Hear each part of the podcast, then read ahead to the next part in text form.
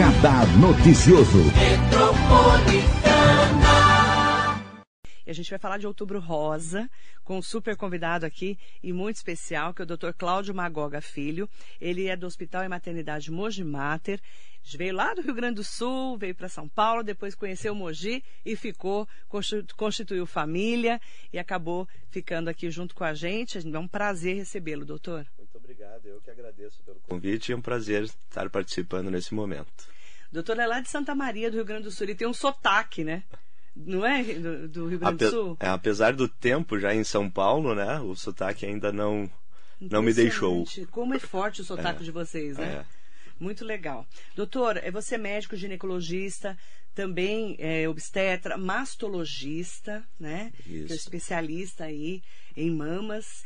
É, como que você está enxergando os números, né? Que segundo o Instituto Nacional de Câncer, que é o INCA, no Brasil o câncer de mama é o mais prevalente entre as mulheres, excluindo os tumores de pele não melanoma, com estimativa de cerca de 2 milhões de casos novos e só em 2020, né? E o ano passado, 3 milhões de mulheres deixaram de rastrear o câncer por causa da pandemia, o câncer de mama. São números que preocupam a gente, né? Sem dúvida. Né? Eu acho que uma das questões muito importantes uh, em relação ao câncer de mama é a prevenção, né? E a partir do momento em que essa prevenção foi impactada, seja pela dificuldade de procura ou pela questão dos serviços deixarem de oferecer essa prevenção, principalmente com o exame de rastreamento, que é a mamografia, a gente perde muitas vezes a condição de rastrear, de identificação precoce de tratamento, que é o que realmente diminui a mortalidade e a condição de tratamento em relação ao câncer de mama. Essas mulheres que deixaram de fazer os exames de março do ano passado para cá, Quais são as orientações que você dá hoje aqui na rádio? Procurar imediatamente a retomada da prevenção, né? dos exames, da avaliação física com um mastologista. Né? Essa área de atuação ela tem essa importância porque a prevenção é, é, é o que modifica o curso da doença. Né? Então, a mamografia consegue diminuir em aproximadamente 30 a 40% a mortalidade do câncer de mama, por um diagnóstico precoce.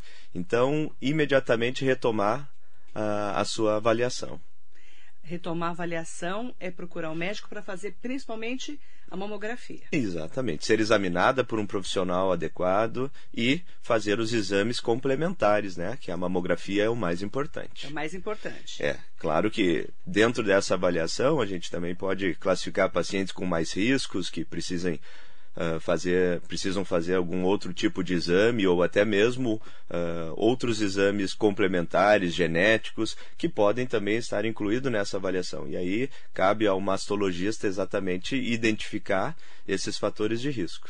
E fazer essas orientações. E essas orientações. Né? Porque aí tem ultrassom, tem outros exames, né? A ressonância magnética da mama, a avaliação genética de rastreamento de riscos né, familiares, hereditários uhum. em relação ao câncer.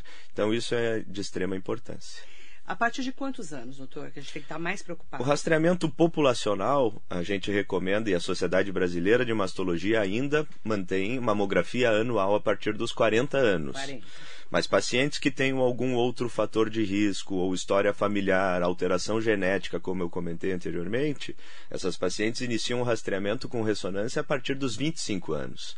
Então veja a importância que é uma orientação adequada com o profissional da mastologia, porque esse intervalo de 25 a 40 anos, se essa paciente não for devidamente identificada e orientada, ela pode estar perdendo aí 15 anos e que pode modificar muito o curso da doença e o prognóstico né, desta doença. Nós falamos muito, nós jornalistas, sobre a mulher se tocar, né? Para conhecer as suas mamas, sentir algum carocinho. Qual que é a sua orientação sobre isso? Perfeito. O, o autoexame de mama, ele deixou de ser uma, uma orientação no sentido técnica, mas é de extrema importância o autoconhecimento. Então, é muito importante que a mulher conheça o seu corpo, identifique mudanças de forma precoce. Né? É, e, ao identificar qualquer uh, alteração, procurar um mastologista, mesmo que aquela orientação ou aquela alteração não seja mas faz com que ela procure e tire suas dúvidas. Né? Então, uh, o principal, a principal importância do autoexame é o autoconhecimento e a identificação precoce de mudança, porque nem sempre apenas um nódulo vai ser né, uh, o achado. Às vezes pode ter uma alteração de pele, pode ter uma descarga papilar, que é a saída de líquido né, uh, na mama, que pode fazer com que ela procure o atendimento mais precoce mas tem que ir ao médico se sentir alguma diferença no corpo. Exatamente. A importância do autoexame é, é para aquelas mulheres que menstruam, ele deve ser sempre feito após o ciclo menstrual, né? E para aquelas mulheres que já não menstruam, que já estão na fase da menopausa, ela determinar um dia do, do mês para ela fazer o autoexame,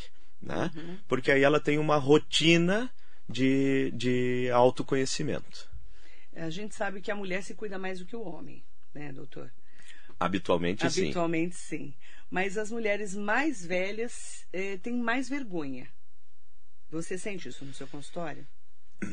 É, é, felizmente isso vem mudando muito. Já melhorou? Né, em função as, da, da própria longevidade né, populacional. Então, uh, as pessoas estão vivendo mais uhum. e querendo se cuidar mais. Né? Mas ainda existe esse conceito, né?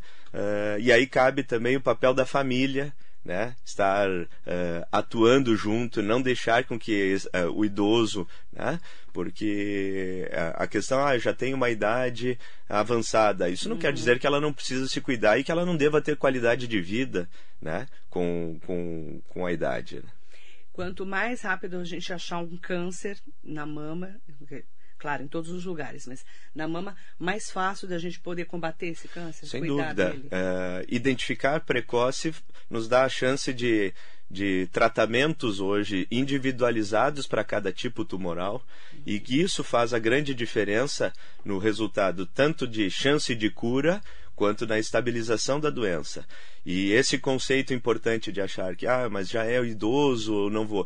A gente não deve limitar nenhum tipo de tratamento, seja na paciente jovem, na paciente de meia idade ou na paciente né, é, com a classificação pela OMS de idoso, que, porque o tratamento deve ser conduzido.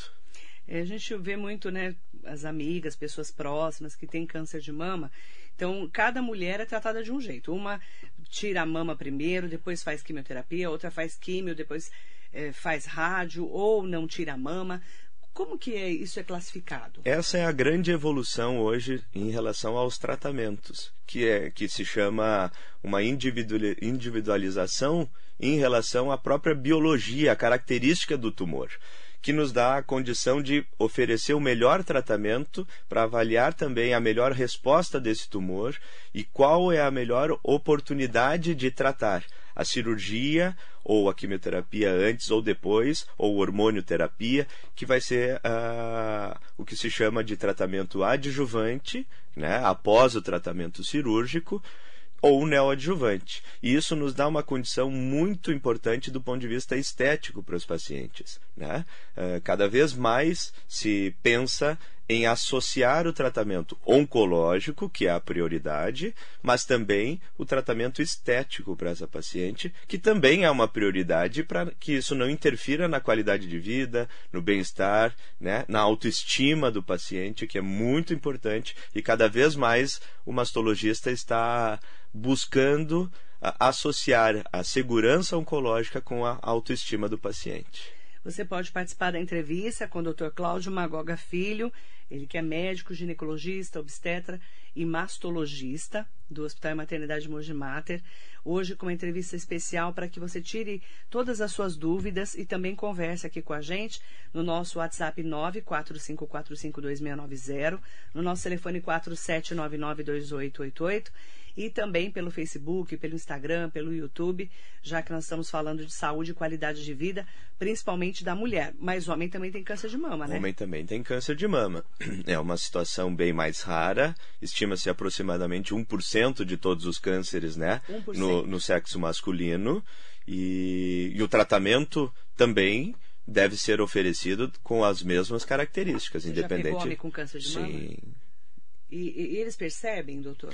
É, uh, habitualmente, como a mama do homem é uma mama mais rudimentar, uhum. o, o, sintoma mais comum é o que leva ele ao procurar o médico é, o, é um caroço, é um né? Caroço. É o nódulo, né?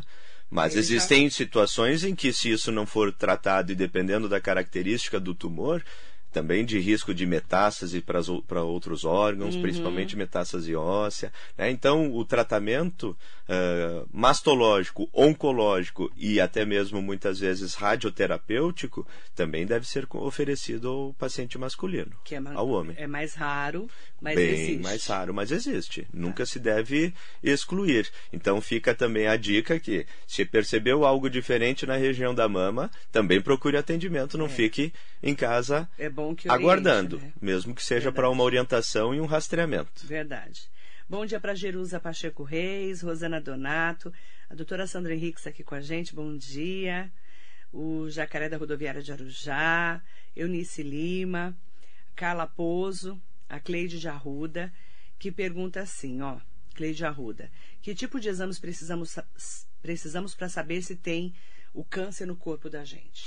Uh, uh, esse, é, essa análise a gente chama de estadiamento. Estadiamento. Né? É, o estadiamento clínico ele vai ser uh, orientado de acordo com o estadiamento inicial da doença. Então, nem toda paciente com câncer de mama ela precisa fazer esse rastreamento completo. Uhum. Ela pode tratar o, a doença mesmo sem fazer esses exames. E aí, de acordo com o, o, o tamanho do tumor, as características moleculares de alto risco, uhum. que vão ser conduzidos aí à investigação no osso, à investigação no pulmão, à investigação no fígado, que são os sítios mais comuns de metástase, né?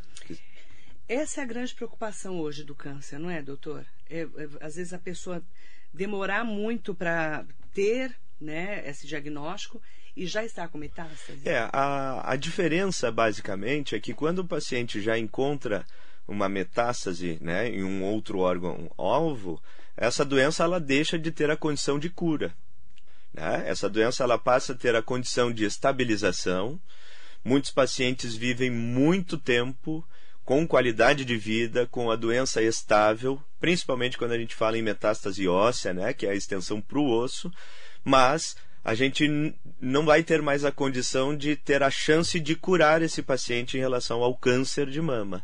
Né? Isso não quer dizer que, por eu não conseguir curar, eu não vou conseguir estabilizar a doença e uhum. tratar a doença para que, mesmo uh, em vigência da, da metástase óssea, essa paciente tenha uma vida próxima ao normal. Uhum. Maria Cristina Bernardes, bom dia Marilei. Na clínica única tinha mastologista mas ela saiu de licença até o momento, não contrataram outra, eu fazia acompanhamento. Maria Cristina, lá é uma organização social, né, que administra a única de Jundiapeba, que é um, um órgão da prefeitura. Então, se ela está de licença, eles têm que colocar outro médico, né? Pelo menos essa é a expectativa. Eu posso, inclusive, é, questionar a prefeitura em relação a isso, tá bom? Já vou até separar essa pergunta, tá? Para a gente questionar é, quando que vai ter um, uma mastologista no lugar dela, já que ela está de licença né? Porque médico fica doente, médico tem nenê, Exato. né, doutor? Exato. Médico também. Mas não pode interferir no segmento pode... da exatamente, populacional. Exatamente, exatamente. Não pode interferir no seu tratamento, hein? Pelo amor de Deus. A gente vai ver isso, tá? Fica tranquila. Marisa Meoca está aqui com a gente, o Armando Maisberg também. Aproveitar para mandar bom dia para Márcia, para Silvana. E é, a Márcia está falando assim: é, um bom dia, bom dia é, para você, Márcia. Ela está falando assim: Bom dia, doutor. Eu tive câncer de mama há dois anos. Já fiz tratamento, quimioterapia e estou esperando a reconstrução da minha mama. Mas a minha pergunta e o meu medo é que ele volte ou que eu tenha uma metástase. Como eu devo ficar, devo ficar preocupada e como eu devo fazer a partir de agora? É, uh, essa é uma resposta assim que preocupa realmente e é muito difícil a gente classificar sem ter informação, principalmente do, do tipo de tumor. Mas basicamente o risco de recidiva ele deve ser acompanhado mais de perto nos primeiros anos, porque ele existe independente do, do tratamento. Uhum. Então, uh, o que se faz hoje em relação a essa questão oncoplástica, que é o tratamento plástico associado a, a, ao, ao, tratamento oncológico cirúrgico é que se sabe que fazer uma cirurgia conservadora ou a retirada da mama não muda em termos de recidiva e controle local da doença. Uhum. E a reconstrução aí ela vai ter que ser determinada junto a essa equipe multidisciplinar, porque né, nesse, nesse seu caso especificamente foi uma reconstrução tardia, né? qual o melhor momento, porque às vezes o fato de ter uma doença mais avançada pode modificar esse melhor momento de reconstruir, mas não que não deva ser oferecido ao paciente a possibilidade da reconstrução. E eh, depende de como foi a cirurgia, né? Tanto da questão da cirurgia quanto de qual é o, o resultado final da cirurgia, né? de, de, que, de quanto tumor se tinha ainda residual, se foi uma cirurgia primária ou se foi uma cirurgia secundária à quimioterapia. Então, são vários fatores que, que vão impactar nessa decisão. Por isso, a decisão sempre deve ser conjunta, multidisciplinar, né? envolvendo toda a equipe que trata esse paciente para visando o melhor atendimento e controle da doença para cada paciente. Mesmo porque cada mulher tem óbvio, né? Tirar, às vezes, um pedaço da mama, que a gente chama de quadrante. Isso. Ou tira metade, ou tira a mama inteira. Não é, doutor? Exatamente. Hoje existem as, as alternativas também de cirurgias redutoras de risco para aquelas pacientes que têm mutações, né? E que muitas vezes né, ficou tão falado pela Angelina Jolie, né, há anos atrás, ah, quando ela é fez verdade, aquela ela cirurgia, mamas, né, né? nada mais é do que uma cirurgia redutora de risco, né? Então, quando a gente tem essa indicação, e claro que essa é uma indicação compartilhada com o paciente e com o mastologista, essa paciente passa a, a, a, ter uma redução de risco de mama e reconstruindo de forma imediata. Mas falando de tratamento de câncer, o que vai definir é exatamente a, a, a avaliação inicial e este planejamento. Porque muitas vezes tem pacientes que precisam fazer quimioterapia antes, até mesmo para conseguir reduzir o tumor, para que se possa fazer uma cirurgia conservadora, como citou a, a quadrantectomia. Você, você, é a favor de tirar as mamas se realmente um quadro for de a mãe teve câncer, a tia teve câncer? É, hoje é, a, a gente tem uma recomendação muito forte em relação a, a uma cirurgia redutora de risco, não só para mama, mas também para ovário, né? porque é em pacientes que têm definida a mutação. Né? Isso já está estabelecido que essa recomendação deve ser falado ao paciente. O paciente também tem o direito e a autonomia de decidir sobre isso. Uhum. Mas se ela tem a mutação, a gente sabe que o risco é cumulativo ao longo da vida. E como a gente sabe, ao mesmo tempo que a população hoje, felizmente, tem uma longevidade, né? Isso sempre tem que ser colocado, porque é uma cirurgia a ser realizada numa idade bem precoce, né? Em torno de 40 anos, né? Para se pensar em fazer essa redução de risco. Né? Uhum. Então tem um momento ideal a ser conversado com o paciente e analisado tudo isso. Lúcio Espinosa de Fortaleza, no Ceará. Nossa, saudações cearenses. Amo essa rádio metropolitana. Bom dia. Obrigada, Lúcio. Enfermeira obstetra Daniele. Bom dia ao doutor Cláudio e a Marilei querida. Abraço para os dois. Obrigada, Dani. Um beijo. Marília Silva. Bom dia, doutor. Quem tem prótese de silicone tem mais chance de ter câncer de mama? Não. A prótese, a, a, prótese de silicone, seja ela num primeiro momento estético ou até mesmo como reconstrução, ela não tem nenhuma relação com o câncer de mama.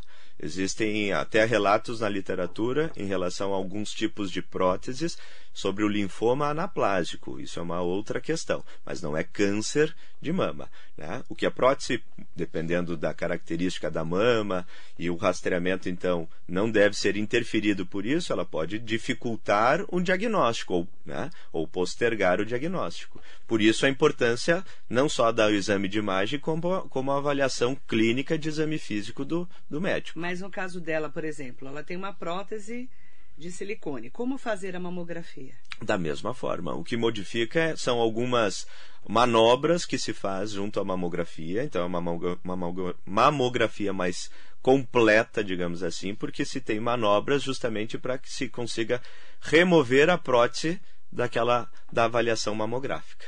E aí Se tiver câncer a... de mama. Vai ser identificado e aí a condução, independente de ter prótese ou não, vai, vai, deve ser dada. Mas não tem nada a ver uma coisa com a outra. Né? Não a relação. Não tem relação. Não. Ótimo. Dr. Cláudio Magoga Filho aqui conosco. Mandar bom dia para Roseli Soares, Neuza Miranda, Silvia Correia, bom dia. Com a pandemia, muitos exames na rede municipal deixaram de ser feitos. Agora, com a diminuição da pandemia, o que os órgãos públicos estão fazendo para ajudar os menos favorecidos? Silvia, é, ela colocou, né? Eu só complementar para poder responder a pergunta dela. É, eu, eu, vou responder na parte pública, tá? Quem tem câncer e outras doenças não podem esperar. Concordo plenamente com você. Esse é o assunto que eu falo muito aqui na rádio. Inclusive, eu preciso trazer novamente a secretária de saúde ou o secretário de saúde, que o Zeno Morrone deve voltar para a Secretaria de Saúde de Mogi das Cruzes, porque eles precisam fazer um repactuamento da saúde. Eu falei disso na semana passada com o prefeito de Suzano, Rodrigo Axux, que é o presidente do Condemate, o consórcio dos municípios da região do Alto Tietê, porque eles precisam fazer um repactuamento dos sistemas para poder colocar em dia esses exames que estão todos parados, uma lista de cirurgias eletivas. Um, um recall de, desses exames que ficaram né, Doutora, pendentes. Eu não sei se você já trabalhou no serviço público. Já. Você sabe que não é fácil. Não, não é fácil. Ano de pandemia, um ano e meio, mais de um ano e meio de pandemia, tá tudo parado. Inclusive fui mastologista no Única quando aquela ah, ouvinte já há algum um período, um período um longo quando a Única iniciou. A Única começou. É. A administração do ex-prefeito Marco Bertaioli. É, eu me lembro quando fui na, fui na inauguração, inclusive. Mas eu falo assim, é, Silvia, isso não deveria impedir. Mas a gente sabe que muitos, inclusive diagnósticos de câncer, demoraram muito para ser feitos, não é, doutor? Isso mesmo. Não só na rede pública. Não só na rede pública. Né? E aí não é só a questão da rede de exames. Né? Também houve um impacto pessoal dos pacientes de o receio de procurar, de ir a um local, muitas pessoas reclusas em casa, né? com aquela dificuldade de priorizar qual era o melhor momento. Então, é, é, é uma, uma questão bem mais ampla em relação a isso. Mas, com certeza, essa questão de oferecer o exame não pode ser deixado de, de ser revisto. Sônia Gomes, quem teve câncer nas trompas, as chances de ter câncer de mama é muito alta? Câncer na trompa, ele é um, um câncer que tem o risco de também ter câncer no ovário. Né? Então, existem até teorias que, na verdade, o câncer de ovário inicia na trompa. Mas, na verdade, essa relação ela só vai existir se tiver associada à mutação genética. Hum. Né? E essa paciente é uma paciente que pode ter o benefício desse rastreamento de sequenciamento genético, porque se realmente existir essa mutação associada, essa é a paciente que pode ter o benefício, naquela idade mais precoce, de fazer essa redução de risco.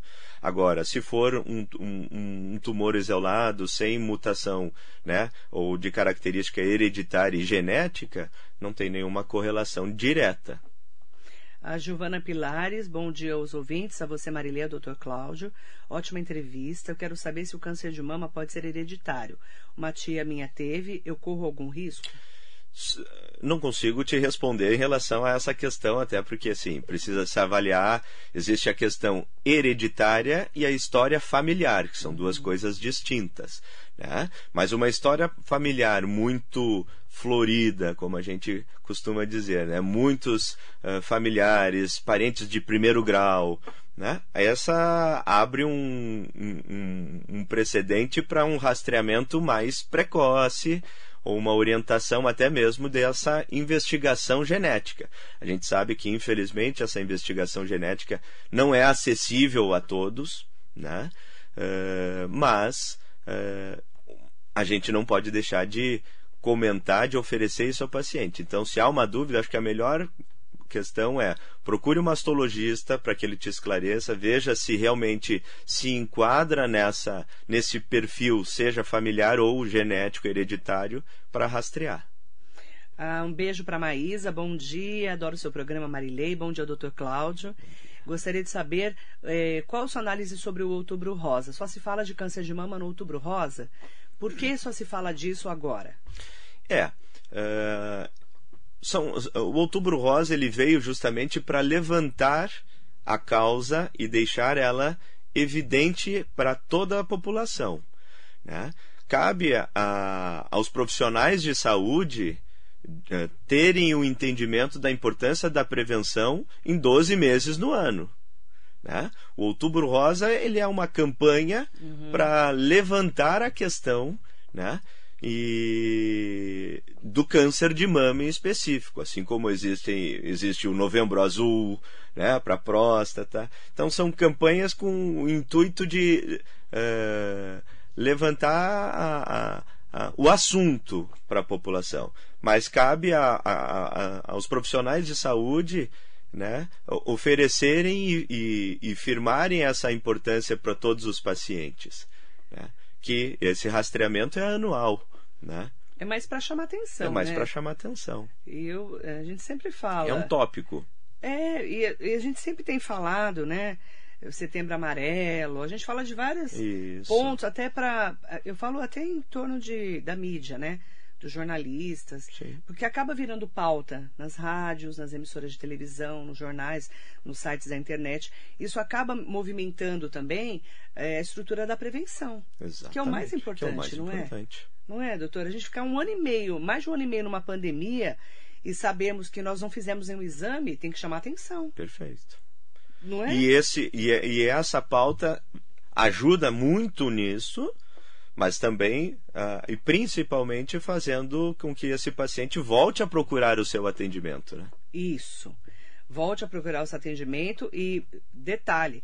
É, eu, por exemplo, eu só me toquei que eu fazia um ano e meio que eu não ia ao médico a, a, faz pouco tempo. É. Quando a Covid começou a baixar uh, o surto da Covid. Perfeito. Muita gente ficou com medo. Muita gente. Você é, é muito frequente no consultório o paciente perguntar, doutor, tem como ver aí quando foi a última vez que eu, que eu, que eu vim aqui no consultório? mais de um ano, com e é certeza. é muito frequente a gente diz, olha, já passou de um ano, outras até próximo de dois anos. A gente tem que tomar muito cuidado para não, principalmente a mulher, a gente fala do homem também, claro, em relação principalmente a câncer de próstata e outros problemas que ele tem né, com a longevidade.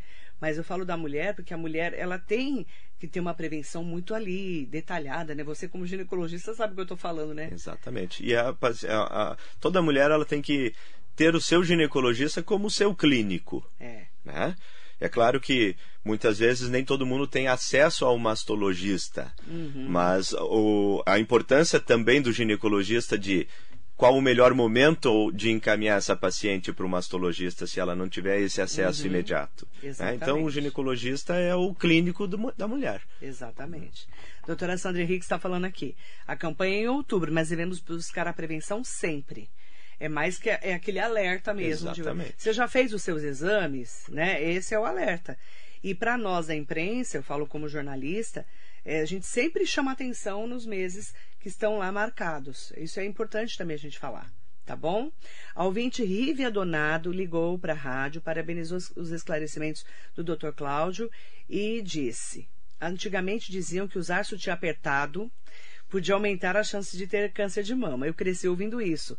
Será que o doutor pode dizer se é bobagem ou o sutiã apertado prejudica mesmo? Porque a gente vai ficando velha, precisa usar mais apertado. Eu quero saber. Um beijo para Marilei e para o doutor. Nossa, tem é. tanta crença, é, né? São mitos, né? Nossa! E o povo que bota dinheiro no sutiã? o celular no sutiã? Doutor, isso é um mito, São né? mitos, é. Uh, o sutiã é um acessório né, que visa também uh, melhorar a qualidade de vida do paciente, o bem-estar. Muitas mulheres têm muita sensibilidade na mama, né? há uma necessidade aí, depende muito do volume mamário também de cada paciente, mas ele não tem relação nenhuma com, com a doença. Eu, tem muita coisa que o pessoal antigo falava que a gente acha até engraçado hoje, né, doutor? Que vai ficando no nosso imaginário, é. né? Não fica? A Silvia Corrêa tá rachando de rir aqui. Mas é tudo verdade. A gente ouviu cada coisa. O Leone Mufo tá aqui. Bom dia para você. Bom dia. Quero aqui externar e tornar pública minha total satisfação e gratidão ao Hospital Monge Mater. No último dia 2 do 10 de 2021, meu filho nasceu no Hospital Monge Mater e fomos extremamente bem atendidos. Seria injusto se eu colocasse. Deixa eu voltar lá, que eu perdi aqui. Me perdi. é, seria injusto se eu colocasse alguns nomes aqui e esquecesse de outros, mas quero colocar o nome da doutora Bianca Xavier, que foi quem realizou o parto, profissional do mais alto nível, extremamente humana, será eternamente lembrada por isso. Se toda a cidade tivesse um monge mater, médicos como a doutora Bianca Xavier e uma equipe de enfermagem tão competente e humana como esta, não teremos problema de saúde no Brasil. Monge mater, o Luca agradece todo o carinho e amor recebido durante seu nascimento. Obrigado a todos, que Deus abençoe toda a equipe Monge mater. Nossa, que lindo, Leone. Parabéns pelo seu nenê Luca, lindo. Um beijo para sua esposa e tá aí um agradecimento para a doutora Bianca da sua equipe. Com certeza, muito obrigado. Vai ser passada a mensagem para ela se ela não estiver nos ouvindo nesse momento. É importante falar, né? O momento da maternidade, você é pai, sabe o que eu estou falando, tem dois filhos. É o momento de ter um filho é um momento é, tão maravilhoso, assim, tão mágico, né? Que quando você é bem atendido, né, e, e recebe esse, essa humanização que a gente tem falado tanto na saúde, é, é um acolhimento tão importante, né, é, doutor? Sem dúvida. Fica marcado, né? Fica marcado na vida da gente. Sem dúvida. Nossa, o nascimento de um filho é, é a realização de, de um sonho para a mulher, de um sonho para o marido, para a família. E muda a vida da gente, né? É. Mudou, né? É, Nunca é, mais é, você vai dormir em paz na vida. É um Graças a Deus, é uma, né, doutor? Uma mudança de 180 graus na família, né? Totalmente. Eu falo que nunca mais você vai ser, você vai dormir em paz na vida. Graças a Deus, né? É isso mesmo. Não vai dormir mais. Não. Você não dorme mais Só vão paz. mudando as fases. Só muda a fase. Mas a preocupação vai só aumentando, né? É, porque quando é pequenininho, né, Leone? Você tá ali com o nenezinho no colinho, né? Depois vai crescendo, aí você já não consegue controlar o nenezinho, o nenê fica um nenê grande. Aí, meu amor, é só por Deus. Só quem é mãe e pai vai entender o que eu tô falando. Roseli Soares Marilê, essa semana fiz todos os meus exames de prevenção, graças a Deus, consegui fazer todos mesmo em uma pandemia. Roseli, tá vendo? É, é, é evoluída, né? Eu falo que além de evoluída como mulher, foi correr atrás no sistema público para poder fazer tudo. Que eu sei porque eu conheço a Roseli, ela é de Ferraz de Vasconcelos. Eu acho que é ela, né? Deixa eu só confirmar. E mando um beijo especial para você. Só confirma se você. Eu acho que é a Roseli mesmo, de Ferraz. Eu quero aproveitar para. Ai, um beijo pro doutor Luizinho. Manda um abraço pro doutor Claudinho. Claudinho. Um abraço pro Luizinho Porque você também. tá velho, né? Você tá chamando ele de Claudinho porque você tá velho, né, doutor? Fala a verdade. Bom dia, doutor. Aproveitar, né, para dizer que é, procurar um médico, fazer a prevenção, aproveitar que a pandemia, se Deus quiser, né, a gente vai estar nessa fase que já está melhorando e vai passar ou vai melhorar, vão melhorar os índices cada vez mais para poder se cuidar, tá bom? Ah, sim, a Roseli é de Ferraz, não tô louca não. Um beijo, Roseli querida. Doutor, qual é a mensagem que você deixa para a gente fechar a entrevista? Acho que a mensagem mais importante é procure mastologista, procure fazer as suas prevenções nos tempos indicados e mesmo que tenha realizado o exame preventivo, havendo uma modificação, alguma queixa nova, mesmo neste intervalo, não deixe de procurar o médico, né? Porque podem existir situações que se chamam tumores de intervalo, que são aquelas alterações que mesmo o paciente tendo o rastreamento em dia, pode ter uma mudança clínica. Então não é porque eu fiz uma mamografia há seis meses, apareceu um nódulo novo na mama, ah, mas a minha mamografia está em dia. Não, procure o médico. Né? A mamografia é um exame extremamente importante de rastreamento, de screening, mas ela também tem a situação de tumores de intervalo, tumores de uh, crescimento rápidos que podem não ter tido manifestação naquele momento do exame. Então, eu acho que a principal questão é prevenção, seja com o exame de imagem, seja com a avaliação clínica do mastologista, anual ou se necessário. Obrigada, viu, doutor? Doutor Cláudio Magoga Filho, aqui hoje na nossa entrevista especial sobre o tubo Rosa. Muito obrigada. Eu é que agradeço. Um bom dia especial a todas e todos vocês.